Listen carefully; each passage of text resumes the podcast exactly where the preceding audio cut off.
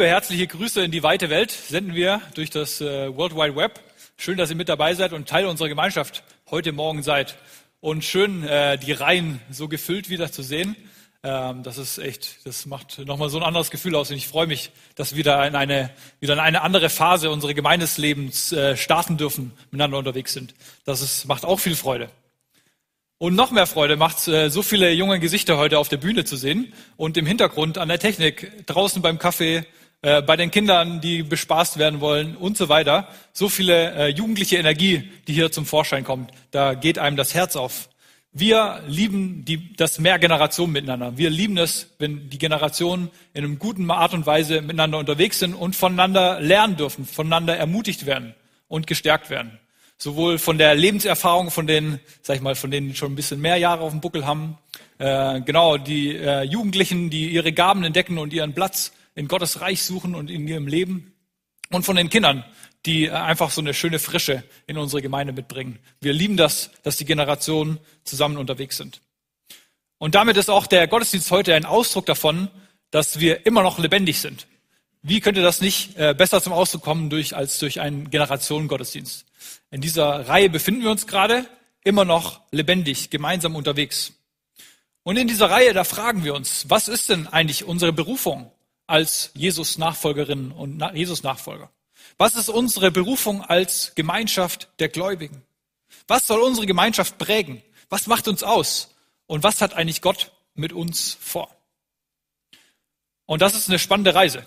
Ich bin absolut überzeugt von diesem Konzept Gemeinde. Ich liebe Gemeinde und ich feiere es mit euch heute Morgen, diesen Gedanken Gottes nachzugehen, nachzuspüren und zu entdecken, dass diese Gemeinschaft einen echten Unterschied in unserem Leben machen darf. Aus dem Predigtext, den ich uns heute mitgebracht habe, kristallisieren sich so drei Grundsätze raus, die Gemeinschaften immer noch lebendig hält. Und die wollen wir uns gemeinsam anschauen. Ich habe uns einen Text aus Hebräer 10 mitgebracht und ihr dürft sehr gerne dazu aufstehen und dann lesen wir den gemeinsam.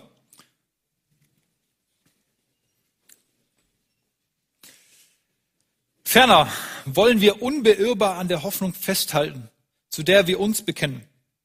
Denn Gott ist treu und hält, was er zugesagt hat. Und weil wir auch füreinander verantwortlich sind, wollen wir uns gegenseitig dazu anspornen, einander Liebe zu erweisen und Gutes zu tun. Deshalb ist es wichtig, dass wir unseren Zusammenkünften nicht fernbleiben, wie einige sich das angewöhnt haben, sondern dass wir einander ermutigen und das umso mehr, als wie wir, wie ihr selbst feststellen könnt, der Tag näher rückt, an dem der Herr wiederkommt. Und Gott, ich bitte einfach, dass wenn wir uns jetzt mit diesem Text beschäftigen, dass du uns äh, da den öffnest, dass du uns bereit machst, dir eine Botschaft zu empfangen und dass wir nicht nur Hörer des Wortes werden, sondern auch Täter. Segne diese Zeit, die wir heute in diesem Gottesdienst zusammen haben. Amen.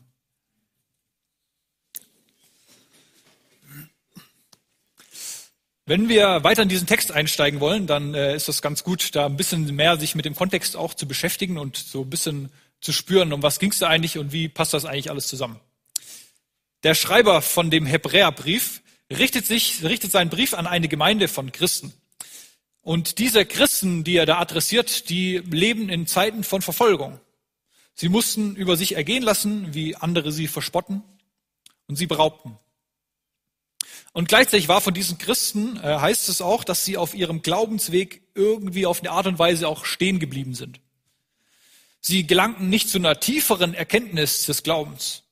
Stattdessen sind sie, wie der Schreiber das so sagt, träge zum Hören geworden. Sie haben sehr viel gepredigt bekommen und sehr vieles gehört, aber es hatte irgendwie keine Wirkung mehr in ihrem Leben. Trägheit machte sich breit. Ähm, so wie sich am Ende des Gottesdienstes vielleicht dann nur noch in Richtung des Predigers so ein, äh, das hast du heute wieder schön gemacht, äh, heißt. Oder man am Sonntagmittag beim Mittagessen sitzt und so langsam die, alle Gedanken, was mit Predigt zu tun haben, so im Nebel verschwinden und man sich eigentlich gar nicht mehr so richtig dran erinnern kann, was eigentlich da jetzt gerade passiert ist. Genau in dieser Lage, in dieser Trägheit des Hörens, ruft der Schreiber des Hebräerbriefs dieser trägen Masse zu. Lasst uns festhalten am unerschütterlichen Bekenntnis zur Hoffnung. Wer im Glauben träge geworden ist, wer seine Ohren auf Durchzug geschaltet hat und sich von Gott nichts mehr sagen lässt, der ist auch in der Gefahr, dass seine Hände erschlaffen. Und da versuche ich jetzt im Bild zu sprechen. Denn erschlaffte und kraftlos gewordene Hände, die können einfach nichts mehr festhalten. Sie lassen fallen. Sie lassen los. Sie lassen das unerschütterliche Bekenntnis los. Und dieser Fall ist für Gemeinde von Jesus erschütternd. Das erschüttert sie in ihren Grundfesten. Denn wo der Inhalt des Bekenntnisses zu Jesus nicht mehr klar ist und verschwimmt, da gibt es auch keine klare Linie mehr im Glauben. Dort wird Gemeinde orientierungslos und ist in der Gefahr, sich in den Strömungen der Zeit zu verrennen. Wo sich Trägheit und Müdigkeit im Glauben und Trägheit im Hören auf Gottes Wort breit machen, dort leidet auch das Bekennen. Meistens merken wir das, wenn wir mit Menschen zu tun haben, die, äh, für die Jesus und der Glaube gar keine Rolle spielen. Ich durfte das in den, äh, vor zwei Wochen mal erleben. Da war ich gerade auf einem Junggesellenabschied in Mannheim und bin dann zurückgedremmt. Und da weiß man ja nie so ganz genau, wem, wem man da mitfährt und wem man da so kennenlernt. Also bin ich bei äh, äh einem äh, mittelalten Mann eingestiegen und wir quatschen so ein bisschen. Er fragt mich, ja, was machst du denn mit deinem Leben? Was hast du studiert? Ausbildung, dies, das. Ich sage, ja, Theologie studiert, mit den ganz wichtigen Fragen des Lebens auseinandergesetzt und äh, hier Gemeindearbeit, Jugendarbeit. Genau, und dann kommen wir so ein bisschen ins Gespräch, haben noch einen kleinen Schwank über die katholische Kirche gehabt, was da alles schief läuft und so, ganz schlimm. Ähm, und dann irgendwann frage ich ihn, ja, was machen Sie denn eigentlich so beruflich? Was, äh, mit was haben Sie sich beschäftigt? Und dann sagt er so, ja, also ich beschäftige mich mit dem Gegenteil. Genau, ich bin Physiker, ich beschäftige mich mit den Fakten. Ähm, genau, und dann dachte ich erstmal so, ja, äh, stimmt, also kann, kann man ja eigentlich schon die Perspektive irgendwie haben.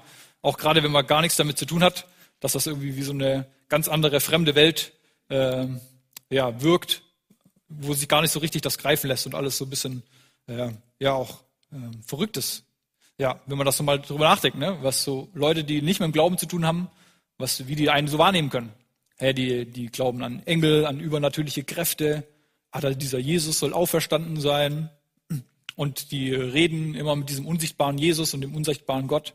Ähm, das ist doch ja irgendwie schon alles ganz abgefahren. Wer träge im Hören auf Gottes Wort ist und diese Vergewisserung seines Glaubens nicht bekommt, der, der lässt das Bekennen irgendwann auch sein. Der ist sich seiner Sache vielleicht gar nicht mehr so gewiss.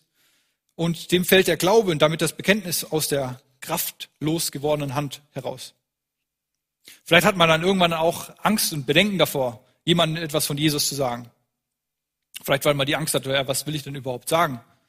Oder weil man vielleicht die negative Reaktion des anderen fürchtet und dann wie so ein begossener Pudel dastehen könnte.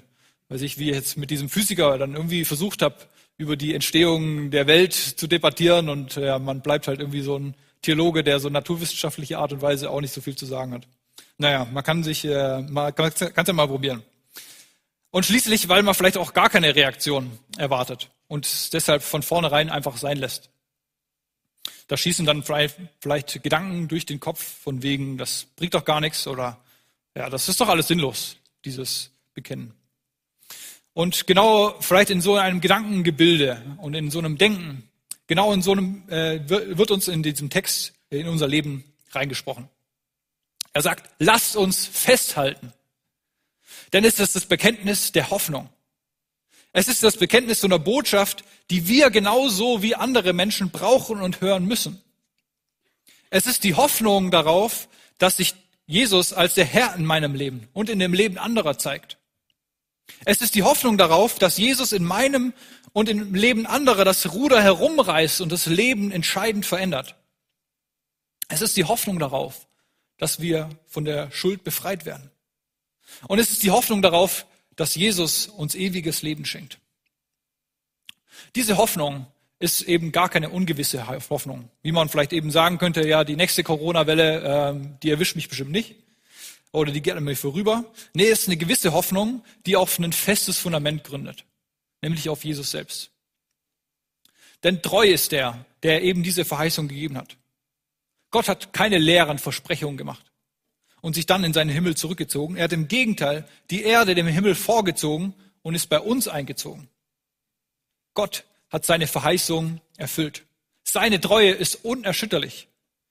Und wer sich von dem unerschütterlich treuen Gott wieder neu anstecken lässt, der lässt sich nicht so schnell von Widrigkeiten und Gegenwind erschüttern, sondern er findet auch zu einem unerschütterlichen Bekenntnis. Weil der treue Gott, der Immanuel ist, der Gott mit uns. Deshalb Lasst uns festhalten an diesem unerschütterlichen Bekenntnis. der Hoffnung auf Jesus. Das ist äh, der erste Grundsatz, den ich äh, stellen will über diese lebendige Gemeinschaft, was lebendige Gemeinschaft ausmacht. Jetzt geht's aber bei dem Schreiber des Hebräerbriefs noch weiter. Nicht nur ums Bekennen, sondern er sagt auch, dass es die Unterstützung durch das Leben braucht. Sonst bleibt das nur so ein lapidares Lippenbekenntnis. Drum braucht es diesen zweiten Grundsatz. Und er nennt das, und gibt aufeinander Acht, um zur Liebe und zu guten Werken anzuspornen.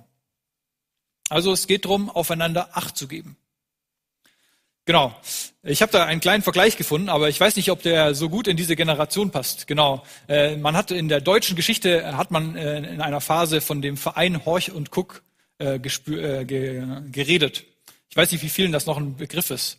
Ähm, genau. In der DDR hat man das gesagt zu der Stasi, die immer alles gehorcht und geguckt hat und immer alles im Blick war, was da passiert ist. Stasi ist alles andere als positiv. Und ich wage es trotzdem mal, diesen Begriff positiv zu füllen. Gemeinde als Horch- und Guck-Gemeinschaft. Mutig. Aber wie meine ich das? Der Schreiber des Hebräerbriefs ermutigt die Gemeinde von Jesus, aufeinander Acht zu geben. Und das heißt im Klartext, ich verschließe meine Augen eben nicht vor dem Leben des anderen. Mir ist nicht egal, welcher Umgangston in der Gemeinde herrscht. Ich schaue hin, wenn im Umgang miteinander keine Liebe mehr zu spüren ist, wenn man sich nicht mehr anschaut, sondern sich nur noch die kalte Schulter zeigt. Ich höre hin, wenn hinter dem Rücken anderer über andere hergezogen wird. Ich werde hellhörig, wenn sich Gemeinde nur noch um sich selbst dreht, wenn sie aufhört, sich um ihr Umfeld zu kümmern. Und ich werde Aufmerksamkeit, wenn äh, ich werde aufmerksam, wenn Nebensächlichkeiten wichtiger werden als die Not des Nächsten. Gemeinde als Horch- und Guckgemeinschaft Eben aber nicht, um den anderen anzuschwärzen und den irgendwie zu überführen oder bloßzustellen. Es geht vielmehr darum, versteckte Selbstverliebtheit und äh, latente Lieblosigkeit gegenüber anderen aufzudecken und mutig hinzugucken.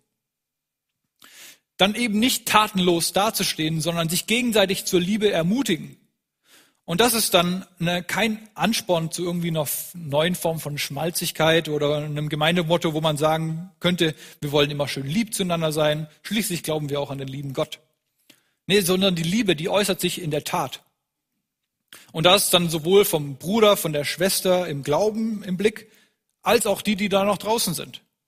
Tatkräftige Liebe fängt vielleicht bei einem Lächeln an, bei einem freundlichen Wort, bei einem Gruß auf der Straße, auf dem Gang.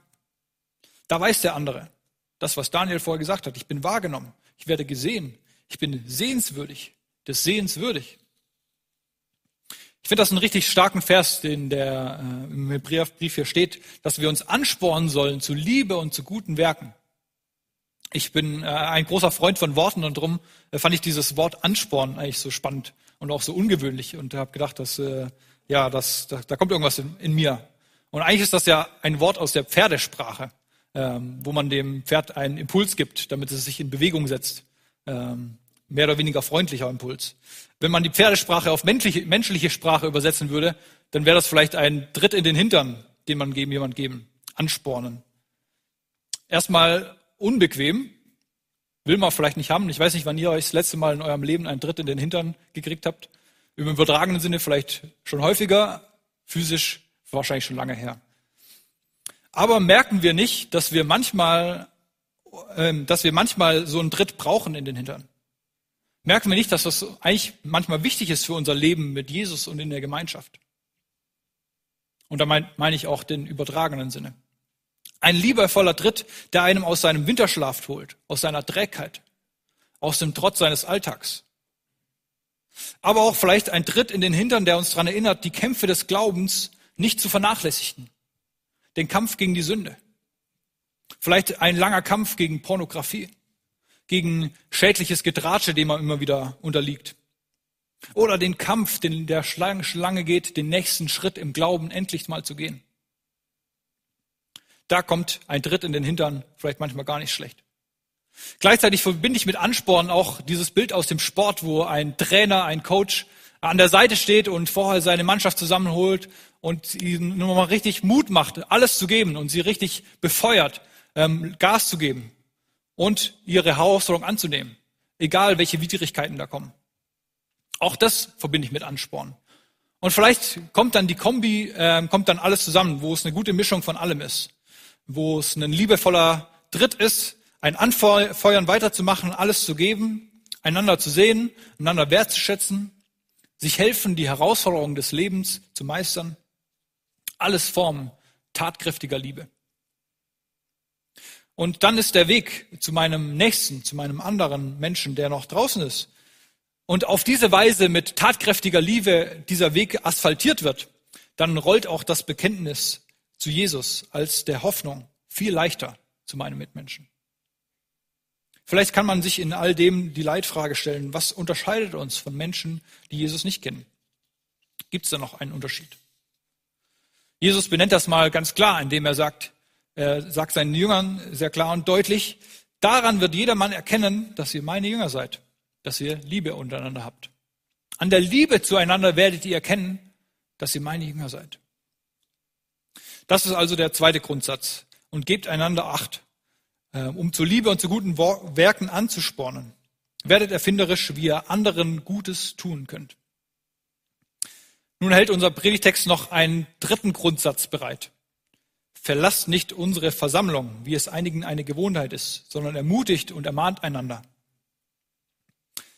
Warum einige der Empfänger der, des Hebräerbriefs die Versammlung der Gemeinde verlassen haben, welche Gründe sie dafür hatten oder warum das irgendwie für sie zur Gewohnheit geworden ist, darüber sind wir relativ im Unklaren. Aber eins wird bei all dem deutlich. Christen brauchen Gemeinschaft. Nur in einer tatsächlichen Gemeinschaft, wo man zusammenkommt, sich austauscht, Gott zur Ehre singt, sich seinen Worten aussetzt und mit ihm redet, dort bekommt der Glaube seinen Nährboden. Nur in der tatsächlich versammelten Gemeinde ist es möglich, aufeinander zu verachten und sich gegenseitig zu ermutigen und zu ermahnen. Nicht möglich ist das in einer Gemeinde, in der zwar tausend Seelen dazugehören, aber in deren Zusammenkünfte kein Körper anwesend ist. Wer sich aus der Gemeinschaft mit Christen ausklingt, der vereinsamt über kurz oder lang. Wer die Gemeinschaft verlässt, der bleibt irgendwann stecken und kommt im Leben nicht mehr weiter. Und man könnte sich natürlich fragen, warum könnten Menschen Gottesdienste verlassen? Warum verlassen sie die Gemeinschaft mit anderen Christen? Und da mag es ganz unterschiedliche Gründe dafür geben. Der eine hat vielleicht keine Lust mehr, der andere ist vielleicht äh, satt zu sehen, das eine oder andere Gesicht zu sehen und hält das nicht mehr aus. Vielleicht liegt es an den Zusammenkünften selbst. Vielleicht sind das Enttäuschungen, die man auf dem gemeinsamen Weg zusammen erlebt hat. Vielleicht sind andere Dinge wichtiger geworden. Man hat die Prioritäten verschoben. Vielleicht erwarten Menschen gar nichts mehr von der Gemeinschaft, weil sie gar nicht mehr wahrgenommen werden. Weil sie schon lange das Gefühl haben, gar nicht gebraucht zu werden. Oder weil sie in so einen gottesdienstlichen Trott reingekommen sind und von diesem Trott gar keine Impulse mehr für ihren Glauben erwarten. Vielleicht geht es dir auch ganz persönlich so, dass die letzten zwei Jahre für dich ähm, so wie so eine Art Distanzierungsprozess waren, auch von so einer christlichen Gemeinschaft. Als du rausgerissen wurdest aus deinem üblichen Rhythmus, wie du dein Glauben und Gemeinschaft gelebt hast. Eigentlich warst du immer regelmäßig präsent hier. Das war ein wichtiger Teil deines Lebens. Und plötzlich gab es keine Gottesdienste mehr. Und dann gab es sie nur online. Und mittlerweile hat man sich vielleicht daran gewöhnt, daheim zu bleiben. Mit den Kindern ist das eh super anstrengend, dann morgens die alle zusammenzusuchen und alle anzuziehen und dann muss der Erste wieder aufs Klo und bis man den alle hat und das Drama noch, das ist doch viel entspannter zu Hause zu bleiben. In Ruhe zu frühstücken, ein bisschen länger zu schlafen und ganz entspannt zu haben. Gibt bestimmt ganz viele verständliche Gründe dafür, warum man das so machen kann. Und andererseits würde ich sagen, da geht uns so viel verloren. Da würde dir so viel verloren gehen, wenn du das so lebst. Ich habe das Gefühl, dass gerade in dieser Zeit äh, Menschen so sehr spüren, wie sehr sie Verbundenheit mit anderen Menschen brauchen und wie sehr sie sich danach sehen. Auf ganz unterschiedliche Art und Weise. Senioren, die ähm, schon länger nicht mehr von ihren Verwandten oder schon nicht mehr so intensiv von ihren Verwandten besucht werden, aus Angst dafür, irgendwelche äh, das Leben zu gefährden oder was auch immer oder um vorsichtig zu sein. Genau. Und ähm, Senioren, die vereinsamen ähm, Eltern, die ähm, keine Möglichkeit mehr haben, irgendwie mit anderen jungen Familien zusammenkommen und da auch ihnen die Gemeinschaft fehlt. Und sie sagen, hey, wir sind irgendwie einsam auf unsere Art und Weise und wir wünschen uns Gemeinschaft. junge Erwachsene, die alleine leben und denen auch ihre Räume fehlen, wo sie Menschen begegnen. Auf so vielen Art und Weisen wird das immer wieder sichtbar, dass Menschen sich nach Verbundenheit sehen. Und ähm, ich möchte das auf eine Art und Weise äh, sichtbar machen, was damit Gemeinde zu tun hat.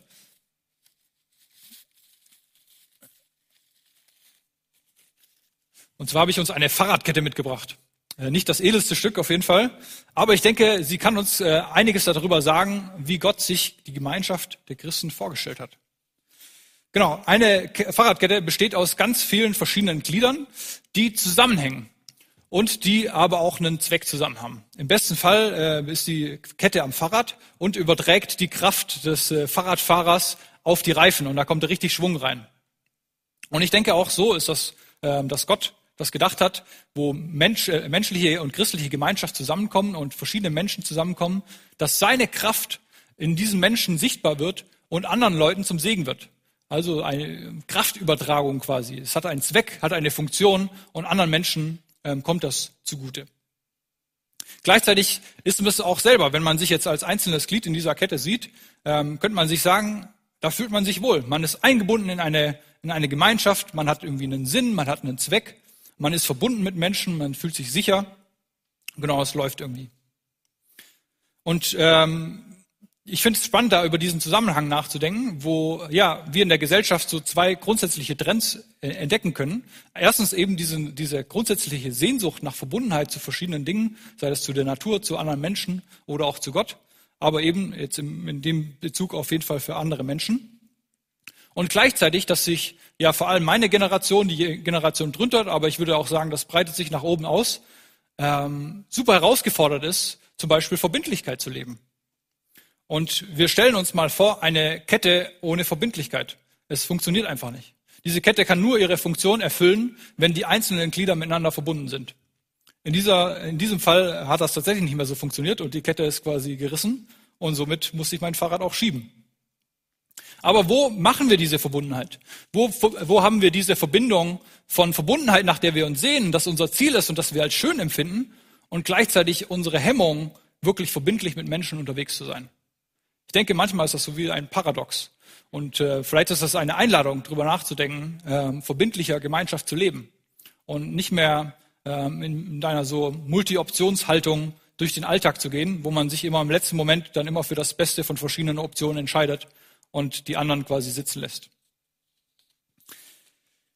Auch im Text werden wir grundsätzlich äh, ermutigt, umzudenken. Es ist gar keine Frage, wie das ist. Es ist gar nicht keine Frage, ob das egal ist oder ob das beliebig ist. Es ist ein Grundsatz für Gemeinschaft, verbindlich und präsent zu sein. Und es ist wichtig für dich, präsent zu sein in Gemeinschaft. Es wird deutlich, dass für einen gesunden Glauben und für eine gesunde Gemeinschaft wir einander brauchen. Wir brauchen es, uns gegenseitig zu ermutigen, uns zu stärken, uns zurechtzuweisen, wo wir in die Ehre gehen, uns zu stützen und zu tragen durch alle Herausforderungen des Lebens. Und das ist dann für christliche Gemeinschaft keine Option, sondern es ist unsere Berufung, wo wir mitten in unserer Predigtreihe sind. Es ist deine persönliche Berufung. Du bist in die Gemeinschaft berufen, um Ermutigung zu sein. Das ist dein Auftrag. Und ich möchte dich einladen, dieser Berufung nachzugehen und zu entdecken, was sie für einen Segen entfaltet. Und auch zum Beispiel auf den Gottesdienst bezogen, könnte man da einen Perspektivwechsel einnehmen. Was ist zum Beispiel deine Erwartung, wenn du Sonntagmorgens in diesen Gottesdienst gehst? Kommst du hierher, um deine wöchentliche Dosis Christentum äh, zu konsumieren und mit nach Hause zu nehmen? Oder bist du auch bereit zu fragen, hey Gott, was hast du eigentlich heute mit mir vor? Wen willst du durch mich ermutigen? Wie willst du mich heute gebrauchen? Wem kann ich was weitergeben? Wie kann ich dieser Gemeinschaft dienen und stärken? Stellt euch mal dieses Bild vor, dass jeden Sonntag 400 Menschen hier in diese Gemeinde kommen, 300 Menschen und noch ein paar im Livestream zu gucken und jeder diese Perspektive hat, was kann ich der Gemeinschaft mitgeben? Was kann ich meinen Mitmenschen, neben dem ich vielleicht sitze, dem ich beim Kaffee begegne ähm, oder den Kindern, denen ich im Kindergottesdienst begegne, was kann ich denen mitgeben? Was das für eine Kraft entfaltet, was das für ein Potenzial entfaltet und was das mit unserer Gemeinschaft macht. Und wie viel mehr wir da in unserem Auftrag, in unserer Berufung leben dürfen, Segen zu sein eine wahnsinnige befreiende Perspektive. Nicht nur drüber nachzudenken, was macht diesen Gottesdienst noch ein bisschen perfekter und wie könnte die Musik noch mal ein bisschen anders sein, dass sie genau meinen Geschmack trifft oder die Lautstärke ein bisschen anders sein ähm, oder ja, also wie die da vorne heute angezogen ist, das gefällt mir ja gar nicht, sondern eben immer mit dieser Frage zu sein, was habe ich beizutragen? Wie kann ich Teil dieser Gemeinschaft sein? Wie kann ich Teil dieses Gottesdienstes sein, wo wir Gott dienen und Gott dient uns? Eine befreiende Perspektive für den Gottesdienstbesuch. Man könnte sich auch ganz grundsätzlich fragen, warum hat sich Gott das überhaupt alles hier so ausgedacht mit dieser Gemeinschaft? Was ist sein Ziel dahinter? Ich bin der Überzeugung, Gott möchte uns segnen. Gott möchte uns diese Verbundenheit, die wir, nach der wir uns sehen, möchte er uns in Gemeinschaft, in christlicher Gemeinschaft, in Gemeinde erleben lassen. Er möchte uns stärken, er, muss, er möchte uns ermutigen für den Weg, den wir gehen. Er möchte uns weiterbringen in unserem Glauben. Gott möchte alle Menschen segnen mit Gemeinde. Allen Menschen soll das ein Segen sein. Und du sollst Teil dieses Segenstroms sein. Das ist deine Berufung. Und vielleicht spürst du heute, dass Gott dich in einer Art und Weise in die Gemeinschaft ruft. Dass er dich ruft, präsent zu sein in einer bestimmten Gruppe oder in einer bestimmten Situation. Dass er dich ruft, verbindlich zu sein. Dass er dich ruft, deinem Auftrag nachzugehen. Ich möchte dir ermutigen, diesen Impuls, den du da vielleicht spürst, nicht einfach weiterziehen zu lassen, sondern den aufzunehmen. Meistens haben wir nicht so viel Zeit, solche Impulse direkt umzusetzen, sondern wir müssen eine Art und Weise finden, das praktisch werden zu lassen.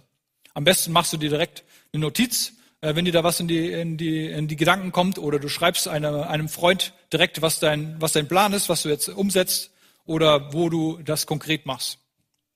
Und äh, ich habe auch noch einen guten Vorschlag, wie du das konkret machen kannst. Und zwar äh, gibt's am 28. März, ähm, haben wir The Next Step. Das ist ein äh, Montagabend, wo wir mit Markus zusammenkommen und drüber nachdenken, hey, was könnte denn für dich persönlich dein nächster Schritt in, in deiner Verbindlichkeit auf deinem Weg mit Jesus oder in der Gemeinde, in der Gemeinschaft, in der wir sind, sein? Was könnte mein nächster Schritt sein? Und wo könnte ich anderen Menschen zum Segen und zur Ermutigung werden? Herzliche Einladung, da konkret zu werden. Liebe Leute, Gott fordert uns in diesem Text heute auf. Kämpft um eure Gemeinde. Kämpft um eure Gemeinschaft und feuert euch gegenseitig an, diesen Weg weiterzugehen. Ich möchte mich von dem anstecken lassen, der diese Verheißung gegeben hat. Alle, die an ihn glauben, werden nicht verloren gehen, sondern das ewige Leben haben. Lasst uns unerschütterlich festhalten an diesem Bekenntnis zu Jesus. Lasst uns zu Jesus unerschütterlich bekennen vor denen, die ihn nicht kennen. Und lasst uns gegenseitig zur Liebe und zu guten Werken anspornen, damit Gemeinde immer wieder neu zu einem Ort wird, wo der nach außen strahlt, wo die Sehnsucht nach Gemeinschaft und Verbundenheit wirklich gestillt wird und wo Menschen auf, Antworten auf ihre Fragen bekommen, Lebensveränderungen erfahren und Glauben an Erkenntnis zunehmen. Das sind gute, nachhaltige Grundsätze, die eine Gemeinde und eine Gemeinschaft immer noch lebendig und ermutigend halten. Ich spreche ein Gebet. Jesus, ich danke dir so sehr, dass du uns in äh, gute Gemeinschaft gestellt hast, dass wir schon in unserem Leben so viel aus äh, der Gemeinschaft erleben durften und wie es uns geprägt hat und wie es uns begleitet hat auf unserem Weg und uns zum Segen geworden ist. Und ich bitte dich, dass du jedem persönlich einfach heute vor Augen malst, ähm, wo du ihn in dieser Gemeinschaft siehst, ähm, wo er präsent sein darf, wo verbindlich sein darf und ähm, Teil seiner Berufung und seiner, seinem Auftrag leben darf sich in Gemeinde und in Gemeinschaft zu engagieren und präsent zu sein. Ich bitte dich, dass das konkret in unser Leben kommt. Ich bitte dich, dass du uns mehr und mehr zusammenwachsen lässt als Gemeinschaft über die Generation hinaus, äh, mit den Kindern, mit den Senioren, mit den Jugendlichen, dass jeder seinen Platz in dieser Gemeinschaft findet. Ähm, danke, dass du so gute Gedanken über uns hast und uns damit segnen willst mit dieser Gemeinschaft. Danke, dass du unsere Mitmenschen segnen willst, dass wir ihnen in Wertschätzung, in Hilfe und in Ermutigung auch ihren Weg begleiten dürfen und dadurch deine Liebe sichtbar machen. In deinem Namen beten wir. Amen. Und jetzt spricht uns Juro noch den Segen zu. Gott ist dein Fels und deine Zuflucht. Er segnet dich. Er weiß, was dich beunruhigt. Er, der Vater, schenkt dir Frieden. Er weiß, was dich niederdrückt.